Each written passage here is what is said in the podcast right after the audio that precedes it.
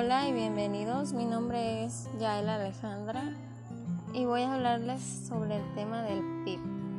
Bien, el PIB o Producto Interno Bruto en la actualidad se sabe que este está creciendo cada año y se estima que en México crezca un 4%.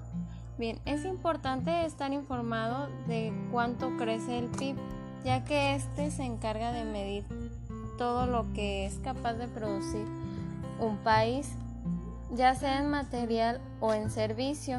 Cuando hablamos de servicio, pues es algo intangible, es algo que se da en el momento, es intransferible. Mm, ahora un ejemplo de esto sería un chef y un estilista. Un chef porque al ser contratado por un restaurante él proporciona sus servicios de cocina.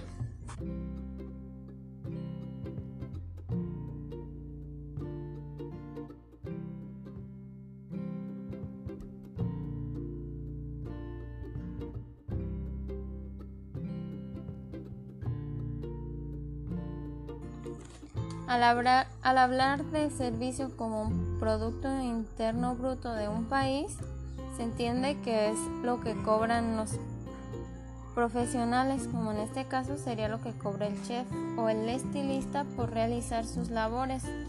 Entonces, la suma de todo lo que ellos cobraron durante el transcurso del año da como resultado el PIB.